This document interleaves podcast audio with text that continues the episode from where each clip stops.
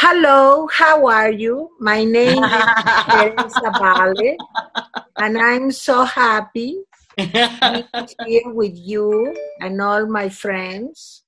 Uh, I'm very independent woman. Uh, I'm so happy. happy, happy, happy, happy. The president, uh, André Manuel López Obrador, está, is, is, perdón, perdón, me salí del guion. Is now, right Fue un joaquinazo, fue un joaquinazo. is right now with. I'm very, very, very, very happy. And now uh, it's time to, to say goodbye. No, es, es tiempo de presentarles a Jaime Guerrero. Jaime, ¿cómo estás? Buenas tardes. Hola, buenas tardes. Disculpen ustedes el inglés de Amarillo, Texas, pero así es el asunto. No, es este, Hola, de hola, este, Malala, bienvenida. María Hola, hola. Es, es inglés vietnamita. Es vietnamita el asunto, el origen. Pero aquí estamos ya, ¿eh? Estamos puestos. Muy bien. Bueno, pues ande pues, Jaime. Bueno, eh, todavía van a seguir una serie de reuniones eh, con el presidente. El presidente ya estuvo en la mañana, como ustedes saben, rindiéndole pues un homenaje eh, floral a Lincoln y a Juárez en sendos monumentos allí en Washington. Llegó a las 2 de la tarde, un poco antes de las 2 de la tarde, a la Casa Blanca. Tuvieron la reunión privada y acaban de dar una declaración. eh, acaba de terminar hace unos minutos la declaración.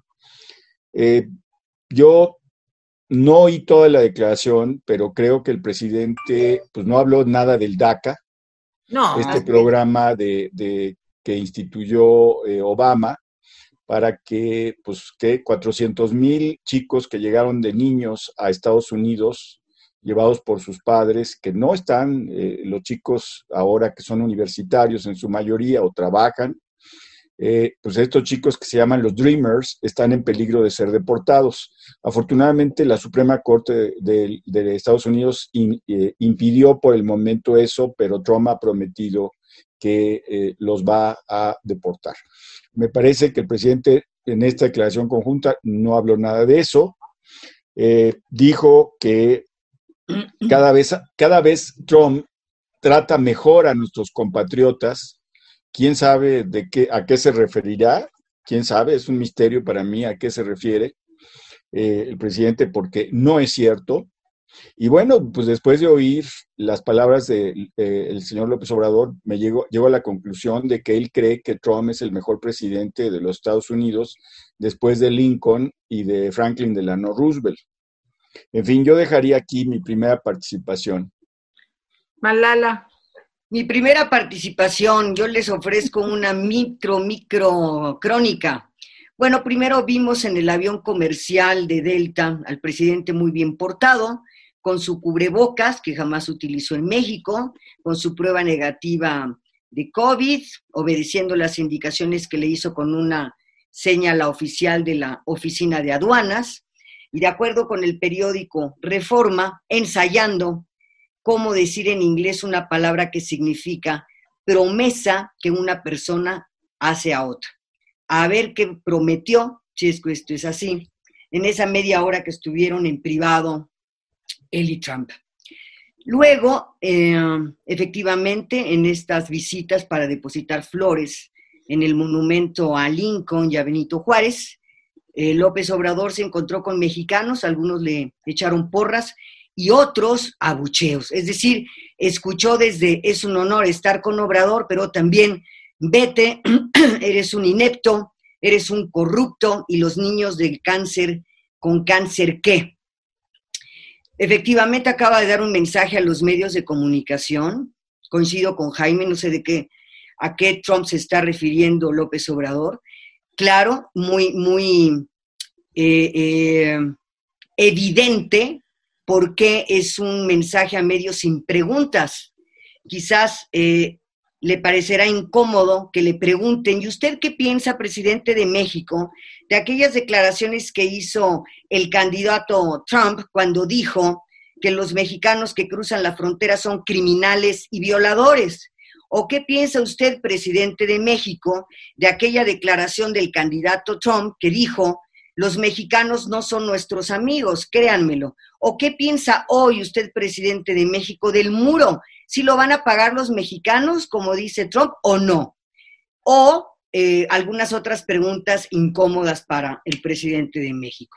Lo que sí podrá hacer es leer, por ejemplo, algo de lo que se ha escrito en medios como en el Wall Street, que califica a López Obrador como un caudillo anticuado, cuya política económica ha causado la fuga de capitales domésticos y extranjeros, o periodistas que están exhibiendo que esta visita se dé en un marco de un México que va en picada en el ámbito económico, en el ámbito de la seguridad pública y en medio de una pandemia que ha costado la vida a más de 32 mil mexicanos. Yo creo, y esto lo platicaremos en mi segunda intervención, que este es un grave error del presidente ah, Andrés Manuel López Obrador, este viaje, entre otras cosas, por el no contenido de su agenda. Ya lo platicaremos. Bueno, pues a mí me parece que salió tal y como pensábamos que iba a salir.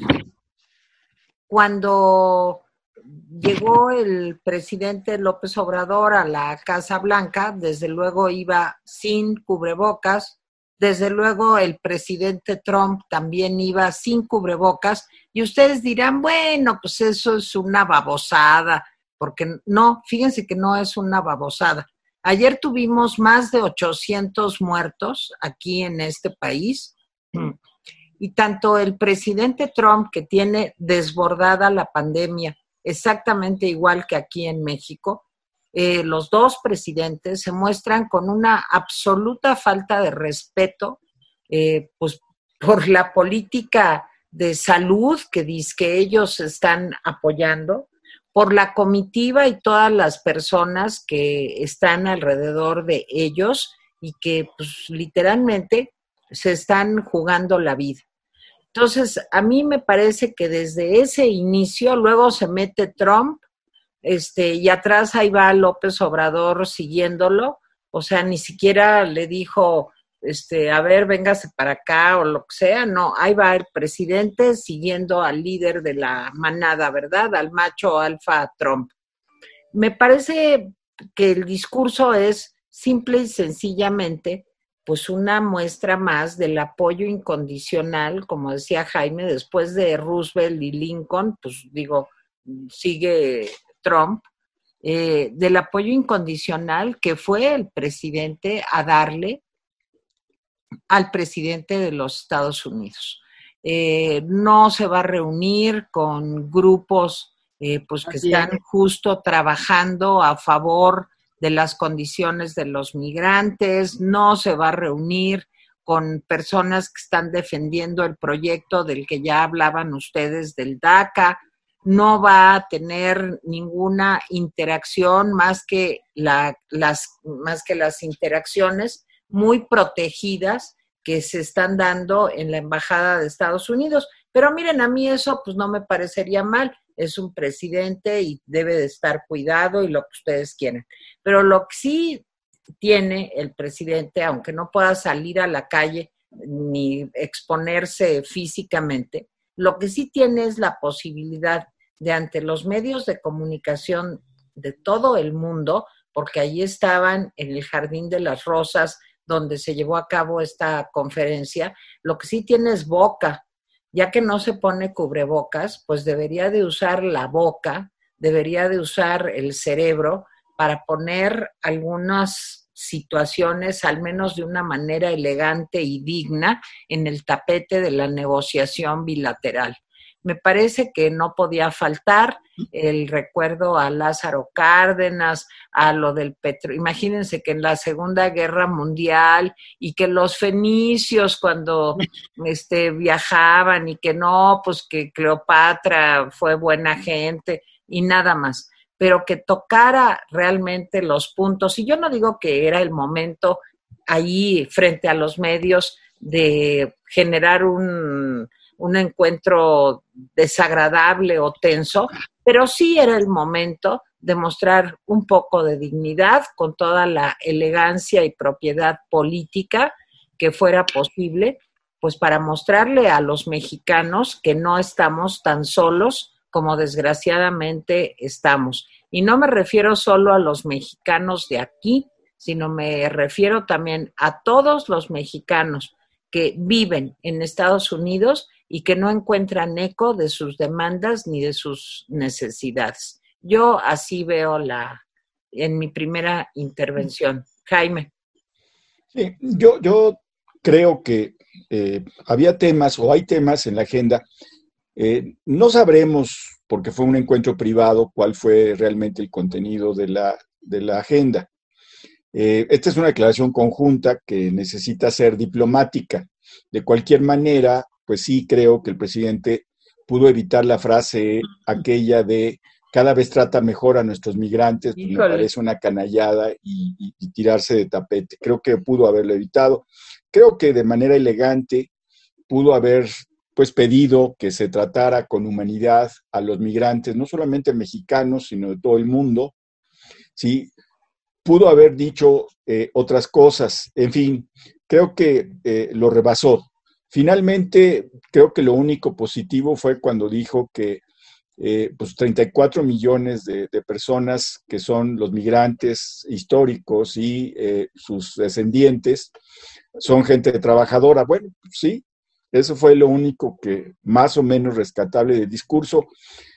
Yo creo que el presidente eh, López Obrador fue a Estados Unidos como un mensaje para decir, eh, no se vayan capitales, o sea, necesitamos toda la ayuda económica posible. Miren, este, yo estoy aquí en Estados Unidos, estoy escuchando al presidente de los Estados Unidos, estoy lanzando el mensaje de que en México los, vamos a recibir bien. Creo que eh, tiene ese, ese tono eh, eh, económico en el fondo. No creo que el presidente mexicano vaya a tratar ningún tema incómodo para, para, para Trump. Si acaso le, recordará lo de, lo de la operación esta Frozen, que es la operación para tratar de frenar armas de Estados Unidos hacia México, pero creo que el asunto hasta ahí. Sí me parece, y debo decirlo, una cobardía que no se reuniera con representantes de los migrantes. Claro. vieron, me parece el colmo que un presidente mexicano que tanta expectativa creó cuando fue aquella vez a Estados Unidos, eh, no haya aceptado reunirse con, grupos de migrantes. Eh, en fin, me parece que pues, yo les diría, no se vale. Me llama la atención que antes de la reunión Mike Pompeo, que es el secretario de Estado, dijo que hay un gran abanico de temas por tratar. Sí, y los, y los temas por tratar son, entre otros, seguridad, migración, y Venezuela. O sea, eh, ojo, porque esos son los intereses de Estados Unidos. Ahora, si el presidente lo que pretende es un apoyo del gobierno de, los de Norteamérica para que facilite la llegada de capitales que tengan otra opinión, me parece que está haciendo una mala apuesta con Trump, porque si, si, si Trump se queda, le va a pedir cosas impagables. Y si Trump se va, pues los demócratas, quién sabe qué le, le, va, le van a, pedir. Eh, recuerden que Trump nunca da a cambio de, nada, o sea, siempre pide algo, ¿sí? Y en este sentido, creo que puede hacer poco por la economía de México. Van a estar algunos empresarios de energía en, en eh, eh, la reunión de la noche y seguramente le van a reclamar hay legisladores que están pidiendo también que haya una definición muy clara en el terreno de eh, las inversiones y otros legisladores que están diciendo que en el terreno de seguridad México está haciendo muy poco. Pues ahí están los temas que tienen la cabeza, yo creo que el gobierno de los Estados Unidos, Trump, entre ellos Venezuela, ¿sí? Bueno, pues la petición de México de, pues, help. Esta sería mi segunda intervención. María Elena. Mira, eh, yo coincido con ustedes. Aquí en México y en Estados Unidos se ha dicho que AMLO, el presidente de México, no tiene nada que ganar en esta visita y sin mucho que perder. Y uno de los argumentos es que el presidente estadounidense solo tiene algo en su mente y ese algo es ganar la reelección, nada más. Ahora bien, yo creo que este viaje sí será un grave error porque, como bien ya se ha dicho, no hubo espacio en la agenda para no incomodar a Trump con los inmigrantes mexicanos, ni con representantes hispanos, ni para organizaciones que reclaman por qué el presidente de México no ha cumplido su promesa de que los consulados serían auténticas defensorías. No hay espacio también, como se ha dicho, para los jóvenes que se sienten amenazados porque el presidente de Estados Unidos sigue buscando la forma de acabar con el programa Acción Diferida para los llegados en la infancia, aunque haya perdido la batalla legal, sigue buscando la forma. No hay espacio tampoco para los estudiantes hoy amenazados de que serán echados si reciben clases vía Internet por miedo al contagio. De manera que otra vez la palabra y los hechos no tienen nada que ver. Eh, la, la razón de la visita desde mi punto de vista y de muchos otros, es hacerle el fuego electoral al presidente más antimexicano en las últimas décadas en Estados Unidos. Ahora bien, ¿cuál será el costo para López Obrador por este viaje? Creo que pronto lo veremos.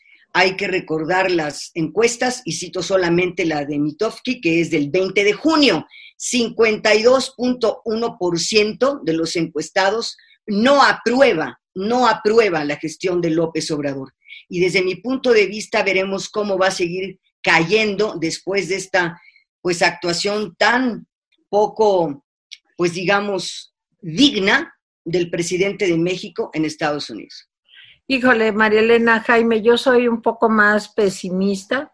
Yo creo que esto, ahora sí que como diría Arturo de Córdoba, este viaje para los mexicanos, digamos, más sencillos, los menos, eh, digamos, enterados de asuntos internacionales, de la agenda bilateral, de quién es y qué ha dicho el presidente Trump, pues esto no significa nada. Es que el jefecito fue allá a saludar al otro y ya, este, yo creo que esto también, y, Jaime siempre hace, siempre insiste en esto, eh, y creo que tiene razón, yo creo que esto es otra, eh, digamos, eh, otro recurso, otro, ¿cómo se dice?, distractor de los problemas verdaderamente serios que estamos enfrentando los mexicanos. Y si eso a las personas no les interesa, pues, ya no les interesó nada. O sea, no hay camas, aunque diga el presidente que hay camas, pues a la hora de la hora, y me consta, y le consta a María Elena, porque hemos estado trabajando con personas que están enfermas y que no encuentran cómo hospitalizarse. Además de eso, este, no, si hay camas, teóricamente es porque cuando llegan y aceptan a los enfermos es porque ya llegan tan graves que se mueren. Por eso es que hay un remanente de camas. No hay medicamentos, no solamente para este problema del COVID, que ya sabemos que no hay más que pues el respirador, que es una ayuda mecánica, y ir, digamos, eh, apoyando en los diversos síntomas a las personas que lo padecen, pero en cuanto a otros medicamentos, pues la gente se está muriendo porque no hay medicamentos contra el cáncer, porque no hay medicamentos contra el VIH, porque no hay medicamentos para atender la diabetes, e, etc. y un largo, largo, largo, etcétera. Si eso no les importa, si no tener trabajo, si no llegar este, digamos, a tu casa con la posibilidad de llevar una despensa porque no tienes trabajo, si no nos importa eso, de veras, pues ya no nos importó nada, ya que importa que vaya ahí a ver a Trump y a rendirle pleitesía porque, ay, Trump, Trump es tan buena persona.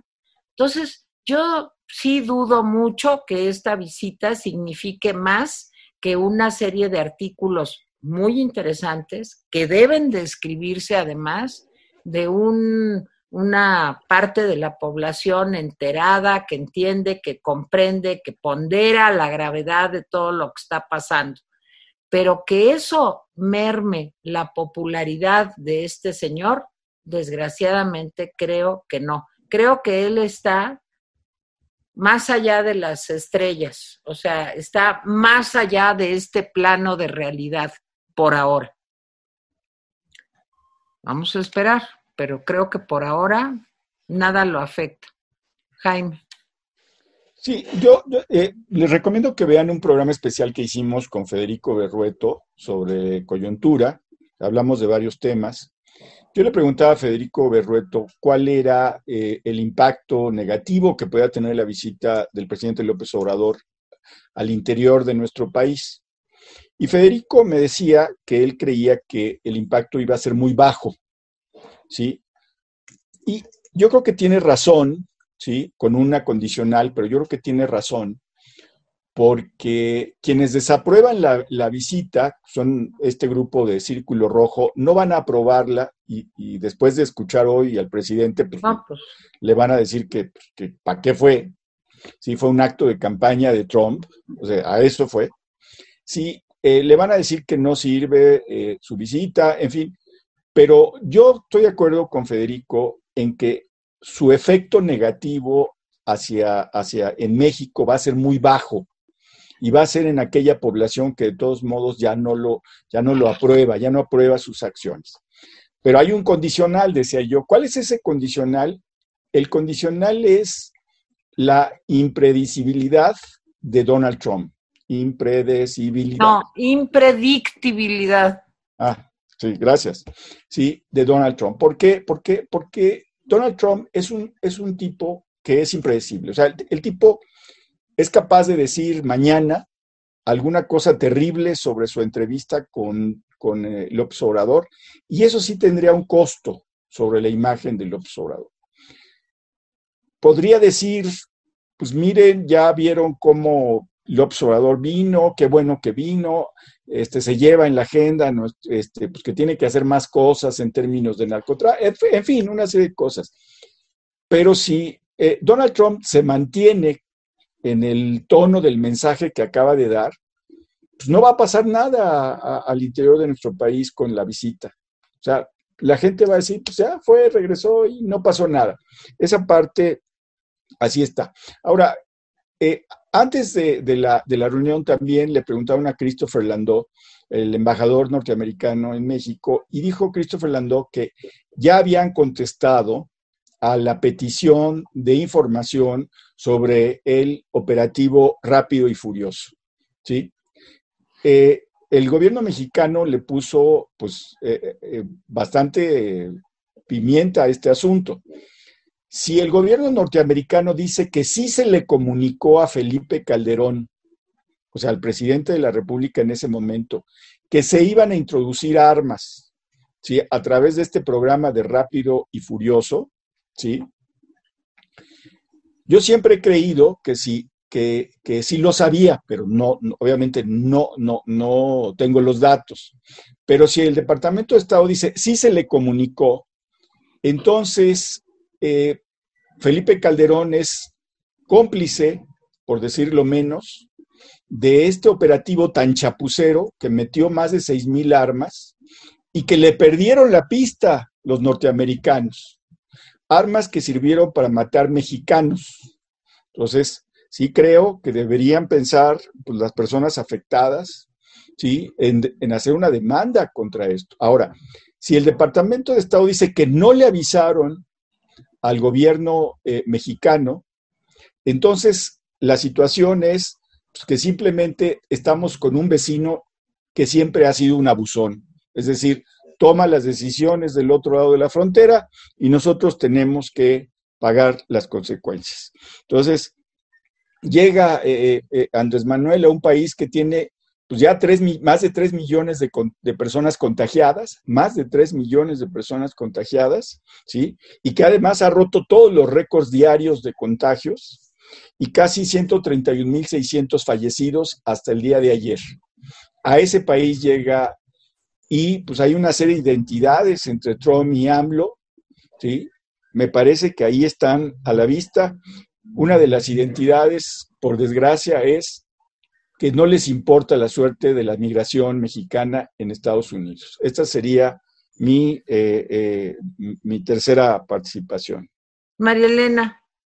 Algunos analistas en Estados Unidos piensan que el presidente estadounidense revivirá muy pronto el tema del muro eh, en su afán por ganar la reelección y que volverá al, al, tapete, digamos, o al plano electoral, los enemigos, los riesgos que significa eh, la frontera con México. Si eso es así, sumado a lo que comenté hace un momento, desde mi punto de vista, sí veremos, sí lo veremos, vamos a ver qué nos dice, entre otros, Mitofsky, sí veremos una caída eh, en, en, en aquellos que cuestionan la manera en que está gobernando López Obrador. ¿Sumado con qué? Con algo que él no puede controlar y que se evidencia día con día, los efectos de la política errática en materia de salud, y los efectos de la política en materia económica. Eso ninguna palabrería va a poder taparlo. La pérdida de empleos y la pérdida de vidas. Por eso yo creo que esto sumado a, la visita con Estados Unidos sí se va a reflejar en las encuestas. Ojalá, ojalá. Yo creo que, bueno, hoy en la noche también va a ser un día interesante porque eh, bueno, ya saben que hay una cena en donde sí sale el elenco de invitados que llevó el presidente López Obrador allá a la cena, eh, pues en, en Estados Unidos. Y vamos a ver, pues, qué pasa con esos invitados. Esos invitados, pues, no venían mucho al caso, que digamos, porque ya hablábamos de cómo eh, todos los empresarios que realmente estuvieron al lado de Ildefonso Guajardo, del secretario de Economía, en la negociación del TEMEC, no fueron invitados. Fueron invitados el señor Raúl Salinas Pliego, el señor Bernardo Gómez de Televisa y otros empleados, diga, otros empleados, perdón, fue el subconsciente. Y otros, este, ganó otros y otros empresarios, digamos, a modo, pues sí, eh, sí, el inconsciente es canijo. Pues que los llevaron ahí a, a, su fiestecita que hicieron, pero la gente que de veras trabajó por el TEMEC, pues no, esa no fue. Otra cosa que yo creo que hay que empezar a hablar de eso y muchos ya lo han hecho también, es que el TEMEC no se da por decreto ni por arte de magia. Para que efectivamente este tratado comience a funcionar y dé los frutos, porque yo creo que el señor López Obrador cree que por arte de magia, en cuanto como ya entró en vigor, pues ya en este momento se empieza a arreglar todo, pues se necesitaría lo que más falta en este país, que es confianza, credibilidad, eh, certeza de que las autoridades no van a cambiar las negociaciones a la mera hora. Entonces, yo no siento que esta sea, qué bueno que tenemos el TEMEC, pero yo no siento que esta sea la panacea ni la solución de adeveras para el gravísimo problema económico que estamos enfrentando.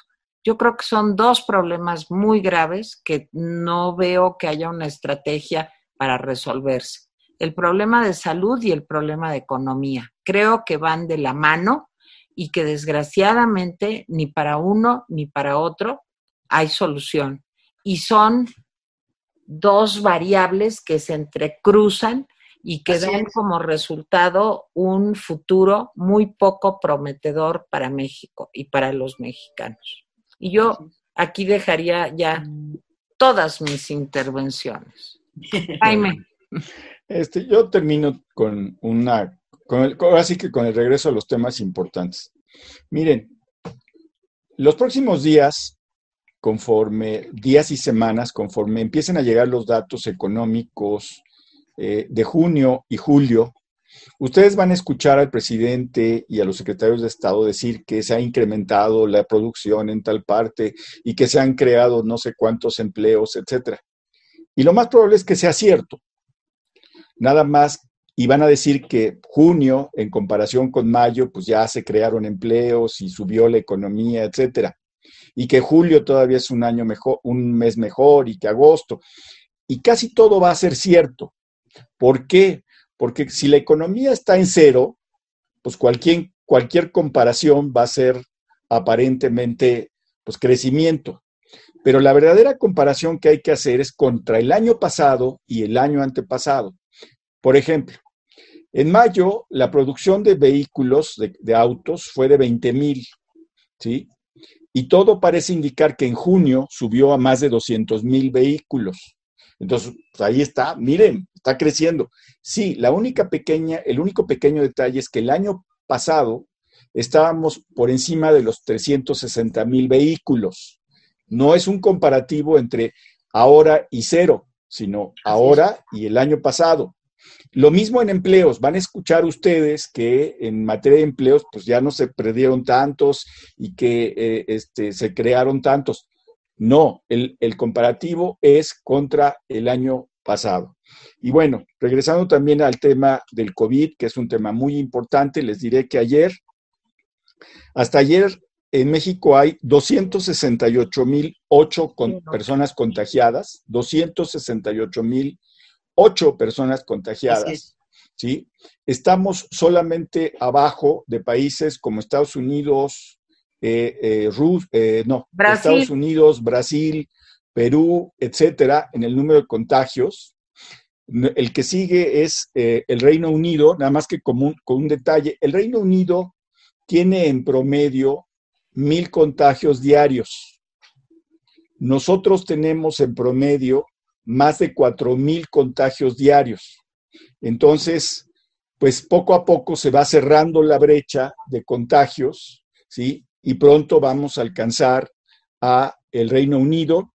Claro, van a decir que pues, este, ellos tienen menos población, por supuesto, pero tenemos más contagios que, lo, lo insisto, países tan, tan poblados como China, como India, etcétera.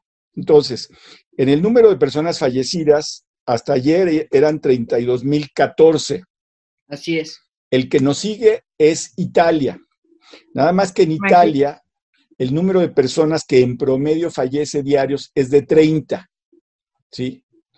Y en nuestro país, pues ya vieron, no baja de 270, a veces 400 o ayer 895, prácticamente 900 personas. Sea que sean ajustes de días anteriores o no, estos son pues personas fallecidas que se contabilizaron. Entonces, también próximamente vamos a rebasar a Italia en el número de personas fallecidas. Cuando me preguntan por qué digo que es fracasada la política del presidente López Obrador hacia el COVID, Ahí están los datos, simplemente, y con esto yo termino mis intervenciones. María Elena. Cierro diciendo eh, lo siguiente, sí confío y sí creo en que pronto veremos eh, los efectos negativos de esto. Y cierro diciendo que me parece, eh, lo digo como mexicana, como ciudadana, lamentable que el presidente de México haya salido del país en este momento a hacerle el juego al presidente antimexicano Trump, cuando aquí aumenta el número de muertos por el COVID, aumenta el número de contagios por la pandemia, aumenta el número de, personas que han perdido su trabajo y frente a un aumento también notable, notable, aunque de eso no hable el presidente de México, en materia de violencia. Con semejantes problemas y en una coyuntura tan difícil para los mexicanos, el señor decide tomar por primera vez un avión, salir a visitar a su querido y admirado presidente de los Estados Unidos, olvidándose de la situación que urge resolver en este país en estos tres temas que he mencionado. Mira, ya sé que dije ya no voy a hablar, ya no voy a hablar, pero yo nomás digo, si yo fuera el presidente, Si yo fuera el presidente, vamos a pensar así con toda mi ignorancia, mi incapacidad, pero yo les voy a decir yo qué haría.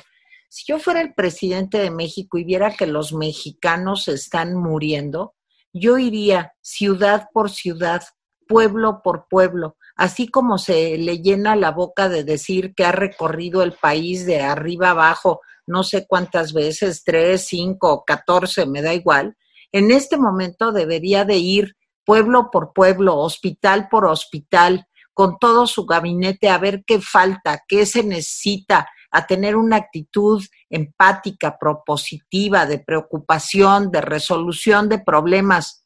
Así es como se resuelven los problemas, no este, cerrando los ojos, poniéndose el cubrebocas e, e, en los ojos para no ver la realidad y yéndose a otro país a caravanearle a, a un señor que lo único que ha hecho durante toda su administración es usarnos. Eso es lo que ha hecho.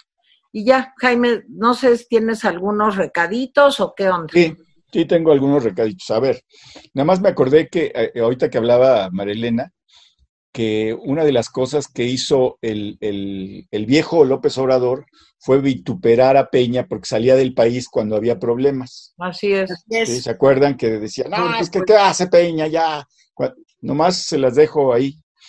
Dicen que más pronto cae un hablador que un cojo, pero bueno. Así es. Eh, Laurecio Pérez, Trump tiene más palabra porque él sí ha cumplido lo que dijo en su campaña. Ustedes exíjanle a AMLO que cumpla sus promesas que les prometió a ustedes y no les ha cumplido ni una. Roger Recio dice, Doña Tere siempre ha sido guapa, además de inteligente. Mónica es un encanto y muy atractiva. Just Me, todo va a colapsar, todo se va a parar. En Estados Unidos no van a permitir ningún tipo de compromiso hasta después de las elecciones presidenciales. No hay TEMEC hasta después de las elecciones presidenciales y dependiendo entonces se van a llevar a cabo cambios. Trump está hundido, no va a ganar. Es puro show mediático y de pésima categoría. Trump ahora mismo en Estados Unidos enfrenta una lista interminable de hechos ilegales y corruptos. Y el nuevo escándalo del nuevo, del nuevo libro, lo que se avecina es una demanda penal contra Claudia Sheinbaum, Pardo, por estar reteniendo la venta de autos a las agencias en la Ciudad de México. Literalmente, ella está bloqueando las ventas y las entregas. Está extorsionando a todas las agencias para que paguen la tenencia y esto es un robo. Es ilegal a todas luces. En México se va a parar totalmente. Dice, nadie va a seguir perdiendo dinero y tampoco nadie va a seguir manteniendo Obrador. Y lo peor es que el FMI puede retirar el crédito y el préstamo que le hizo o bloquearlo porque Obrador no está asumiendo las políticas económicas que debe realizar para seguir teniendo la línea de crédito. Esto puede suceder. A ver, este, Juan José Pérez Chavarría. Para mí que nuestro querido presidente, con comillas, está anieblado con las remesas y el uso que el gobierno le dan eh, en su querida Cuba y que él ya saborea estos recursos de los mexicanos como los castristas disfrutan de las de su pueblo. Muchos sabemos del auténtico robo que los Castro deducen directa e indirectamente de estas remesas y que en gran parte sirven para sostener a la dictadura castrista o para llenar sus bolsillos. Por eso AMLO está tan atento a las remesas de los mexicanos y se relame los bigotes con ella desde ya. Jorge Isachi. De acuerdo con Mónica, lógicamente que de esa reunión habrá detalles que no se conocerán, pero creo que López Obrador no se salvará de un reclamo de Donald Trump respecto a la forma como ha violado los acuerdos de extradición, tal como aconteció en el caso de Ovidio Guzmán, aunado a la oferta de enviarle gasolina al narcorégimen de Maduro y su falta de apoyo para luchar contra el narcotráfico. Prueba de ello es que el gobierno mexicano no ha apoyado el bloqueo que ahora tiene Estados Unidos frente al mar Caribe. Gracias Inés Sánchez Duriel. Crímenes de lesa humanidad, que los juzguen. Itzel Guerra, rapidines, ¿podríamos incluir a Mónica Uribe como candidata a la presidencia? Pues si ella se deja, Itzel, pues está bien. Sí, también, claro. Dice, disculpen, dice Itzel, pero el doctor Hugo López Gatel es un bufón a servicio del rey Amlititito. Es, es un globo que le el señor López Obrador y cuando sea necesario le dará pinchazo para desinflarlo. Ricardo Pérez, con mucho respeto para el maestro Jaime Guerrero, que tanto López al cuadrado, es decir, Obrador y Gatel tienen popularidad, por cómo dice el dicho mexicano todos los días en la tele y una mentira repetida cien veces, una gran verdad, causa de popularidad, gracias y saludo a las dos bellas. Eh, Susana Navarro, Tere, pero es increíble que aún tenga el 47% de aceptación. No es posible. ¿Qué necesita que pase para que la gente se dé cuenta? Vean la entrevista que le hicimos a eh, eh, este Federico Berrueto. Hablamos de eso, hablamos de eso, de por qué, ¿sí? Entonces, véanla, está muy interesante, la vamos a subir hoy. Dice Ruth 6567, órale, mañana y pasado no habrá mañanera estamos de plácemes. ¡Bravo! la tequila negra, por fin no los encontraba, me da gusto verlos. Gracias, la tequila negra. Este, a ver, seguimos. Eh, Lagarto Sánchez, después de ver esos ojazos de Moni, ya puedo dormir tranquilo. Ándale. Ándale. Blanca Fierros, según eh, M, el, ah, el, ah, perdón, el Tecnológico de Massachusetts en México para septiembre serán 130 mil defunciones. No, pero solo no es el MIT, es Johns Hopkins. Perdón. No, creo que no, ¿eh? Yo creo que sí. No, creo que él, eh, él se refiere a un investigador del MIT. Ah, ok. Que hizo una proyección, sí, eh, pues yo creo que hace como dos meses de cómo era el asunto. Como toda proyección, pues es una proyección sobre la base de ciertos cálculos. Si cambia algo, pues se modifica el resultado. Pero bueno, eh, Lidia Salgado, ¿le va a vender boletos de la rifa del avión? a lo mejor le vendió algunos, ¿no? O se lo regaló, le dijo, mire, usted es tan buen presidente que aquí está el avión pues no dice que no lo tiene ni Pues saldría más barato, ¿eh? Que estar pague, pague y pague y pague, ya que se lo regale. Ya que se lo regale. Le traigo un regalito. Aquí están las llaves.